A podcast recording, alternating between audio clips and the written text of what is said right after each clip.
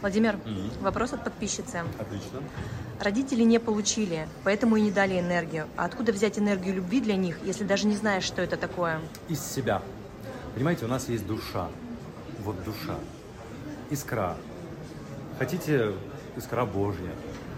Говорят, что чем больше мы трудимся, вот как на фитнес ходим, а, как, чем больше мы трудимся как над мышцами, так же мы можем трудиться над своей душой. Не лениться, а трудиться над собой. И тогда это становится вашим естественным, а, вашей естественной потребностью, вашей реальной жизнью, когда вы начинаете больше отдавать и не брать.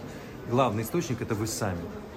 Чем больше вы будете отдавать, тем больше будете получать и всегда со знаком плюс, поверьте. Всегда.